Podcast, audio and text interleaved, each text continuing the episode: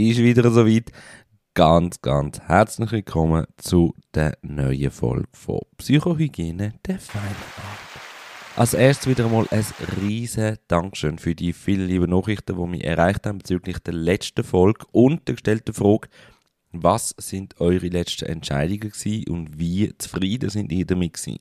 Einiges hat mich erreicht und entstanden sind auch wirklich spannende und sehr interessante Dialoge und ähm, habe gemerkt, doch, ich bin doch nicht so ganz der Einzige, der das Thema so ein bisschen beschäftigt. Es überwältigt mich sowieso immer wieder aufs Neue, wenn ihr euch meldet bei mir, wenn ihr euch äh, öffnet, eure Geschichten mir erzählt. Das finde ich wirklich etwas Wunderschönes und das schätze ich sehr, sehr fest. Danke nochmal vielmals.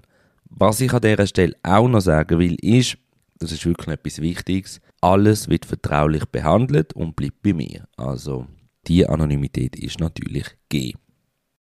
Heute wird es um die kleine innere Stimme gehen, die uns immer wieder kritisiert, die uns immer wieder sagt, dass etwas schlecht ist oder wir selber auch nicht genug gut sind.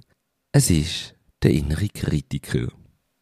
Oder muss man heutzutage sagen, innere Kritiker? In naja, Ihr wisst, was ich meine. Doch woher kommt er? Ich bleibe jetzt bei ihm. Woher kommt der innere Kritiker? Das ist so eine Frage, hm, ich glaube, so einfach ist die nicht einmal zu beantworten. Aber was man sicher mal machen muss, ist, man muss ein bisschen zurück. Ein bisschen weit zurück, je nachdem. Und zwar in unsere Kindheit. Unsere Eltern haben uns als Kinder doch immer vor so gefährlichen Situationen gewarnt, haben uns Rotschläge gegeben, wenn wir irgendeinen Fehler gemacht haben, wie wir es besser machen können, haben mal geschumpfen, wenn wir Blödsinn gemacht haben, oder einfach gesagt, sie haben uns ermahnt, korrigiert, belehrt und vielleicht sogar auch mal bestraft. Alles das ist aber wohl immer zu unserem Schutz gewesen und hat einen Lerneffekt beabsichtigt. Das haben wir natürlich nicht immer wirklich toll gefunden. Ich meine, ja, sorry, wer findet das toll? Und haben uns selber angefangen kritisieren. Das heißt, wir haben uns ermahnt oder einmal beschumpfen. Und zwar mit einem ganz, ganz einfachen Ziel, dass wir schneller sind als die Eltern. Also, dass wir quasi uns kritisiert haben, bevor es die Eltern geschafft haben. Und genau so haben wir unsere eigene innere Kritiker verformen. Klar, man kann jetzt sagen, es ist ein Produkt, oder er ist ein Produkt aus der eigenen Erziehung, wo wir in Anführungszeichen genossen haben. Kann sein, da bin ich jetzt auch nicht zu wenig Fachperson, um das wirklich zu bewerten, aber kann sein, muss nicht sein. Ein entsprechender Einfluss wird Erziehung garantiert haben, logisch, weil ja, durch das bekommen wir Werte und Normen mitgegeben auf unseren Lebensweg. Aber es gibt ja ganz viele Bereiche, in denen wir uns nicht einmal wirklich so bewusst sind, was jetzt wie gemacht werden oder nicht. Das ist meine Haltung. Ob das so stimmt oder nicht, sei mal so dahingestellt. Und das geht jetzt aber auch nicht. Das ist einfach mal so, wie ich mir das Ganze erkläre. Doch, wieso ist der fiese kleine innere Kritiker, mit dem wir älter geworden sind, immer wie mehr zu einem Problem geworden? Ganz einfach, er hat nicht aufgehört zu kritisieren und zu ermahnen. Oder uns zu korrigieren. Das würde ich jetzt mal sagen, ist doch eine schöne Sch. Genau. Im Gegensatz zu unseren Eltern, die uns sicher gelobt haben, stolz auf uns sind, oder uns auch in Ruhe gelassen haben und wir uns dann immer wie mehr auch von unseren Eltern im Laufe der Zeit gelöst haben, macht der innere Kritiker doch immer weiter und weiter. Auch heute noch. Leider. Oder vielleicht ist sogar etwas Gutes. Das werden wir vielleicht auch sehen. Er sieht zwar nur das Negative, das Falsche und schikaniert uns bis zum geht nicht mehr. Also wirklich, ja, wird er nicht wirklich aktiv von uns zähmt oder berichtigt oder wie auch immer, kann das wirklich so schwerwiegende Folgen führen, bis hin sogar zu einer Depression oder anderen psychischen Erkrankungen. Die andauernden negativen Selbstgespräche, die schädigen nicht nur unserem Selbstbewusstsein, der Selbstliebe, unser Selbstvertrauen leidet oder auch einfach wirklich unser Selbstwertgefühl. Denn das Ganze wirkt sich in ganz vielen Bereichen von unserem Leben aus. Wenn das alles negativ beeinflusst ist, weil wir dem inneren Kritiker viel zu viel Raum geben. Die andauernden negativen Selbstgespräche schädigen unser Selbstbewusstsein, Selbstliebe, unser Selbstvertrauen und natürlich Selbstwertgefühl.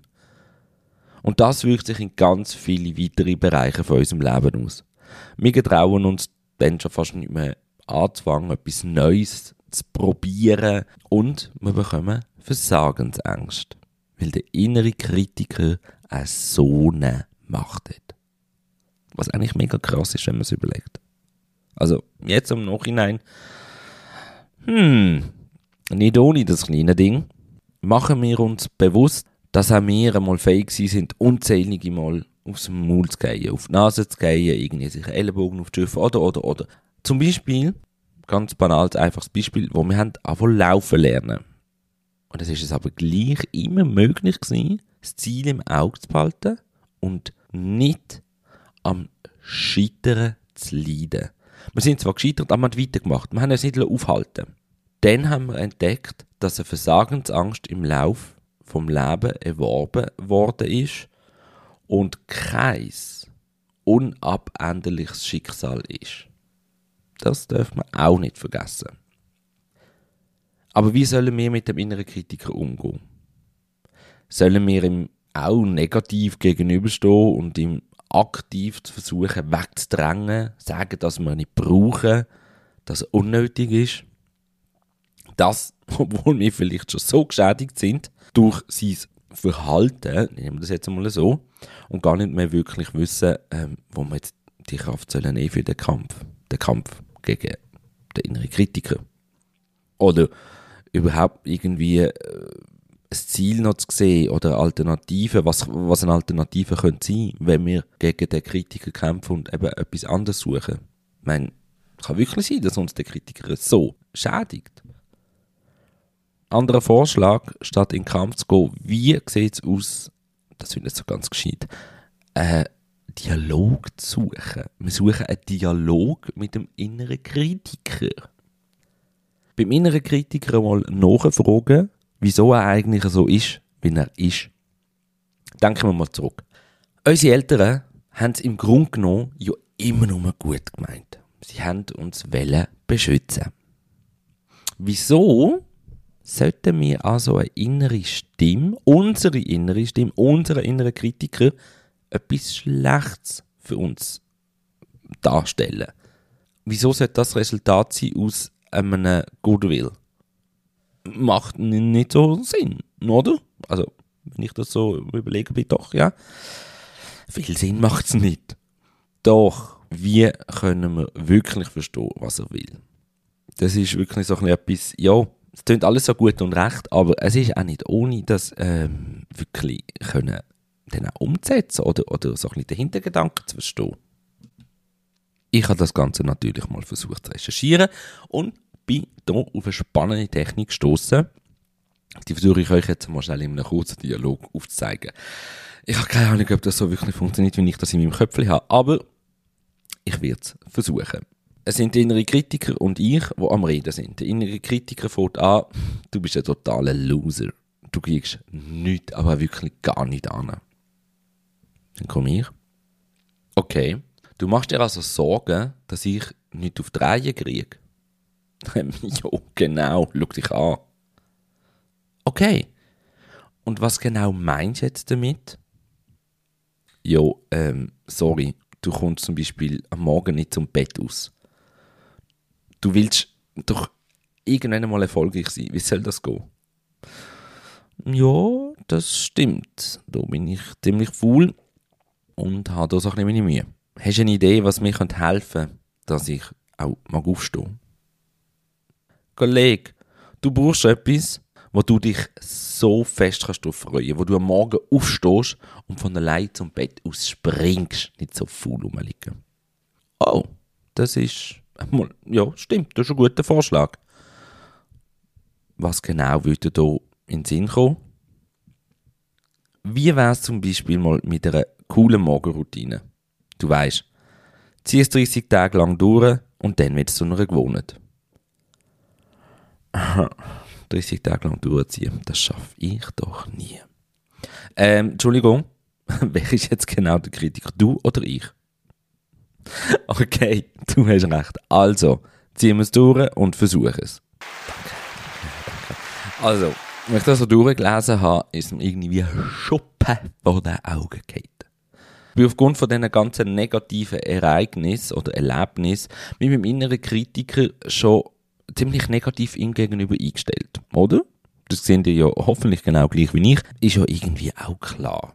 Also bieten wir ihm doch nicht einmal die Chance, sich zu beweisen, dass er vielleicht eben auch einen positiven Nutzen hat, oder?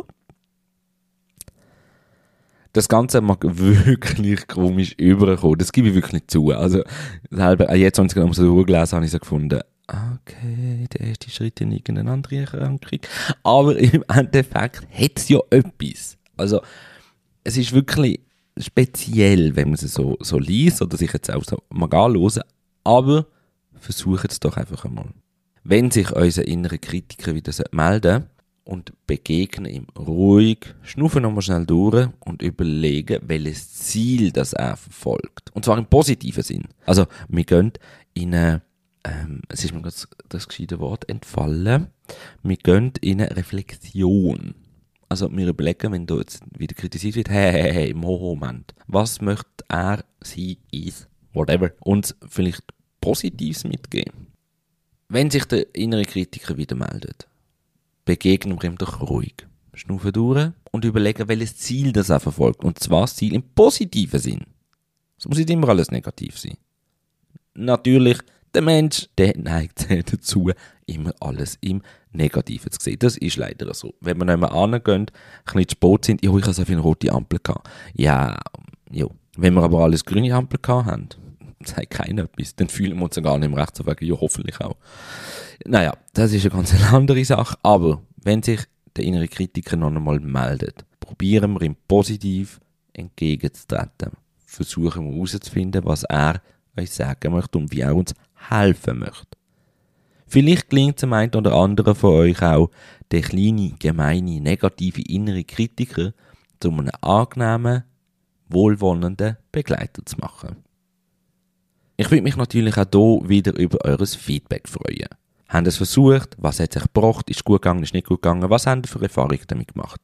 Lasst mich das wissen. Auf meinem Insta-Account Janik Anderlein Raphael wird es wieder einen Post geben. Schreibt es drunter, slidet in meine DMs oder, und ich mache jetzt auch hier noch einmal die Aufforderung oder stelle es hier einmal die Frage, wie sieht es aus mit einem eigenen Account auf Instagram, nur für den Podcast. Lasst mich doch bitte das wissen. Entweder schreibt ihr mir auf Insta unter Janik Underline Raphael oder per Mail at podcast at janikraphael.ch. Genau. Das wäre es von meiner Seite gewesen. Quellen für die Sachen, die ich euch jetzt erzählt habe, findet ihr selbstverständlich wieder in den Show Notes. Ich bedanke mich ganz, ganz herzlich fürs Zuhören und freue mich auf euch in zwei Wochen wieder, wenn es wieder heißt Psychohygiene der feinen Art. Bis bald. Bleibt gesund, habt euch gern und auf Wiederhören.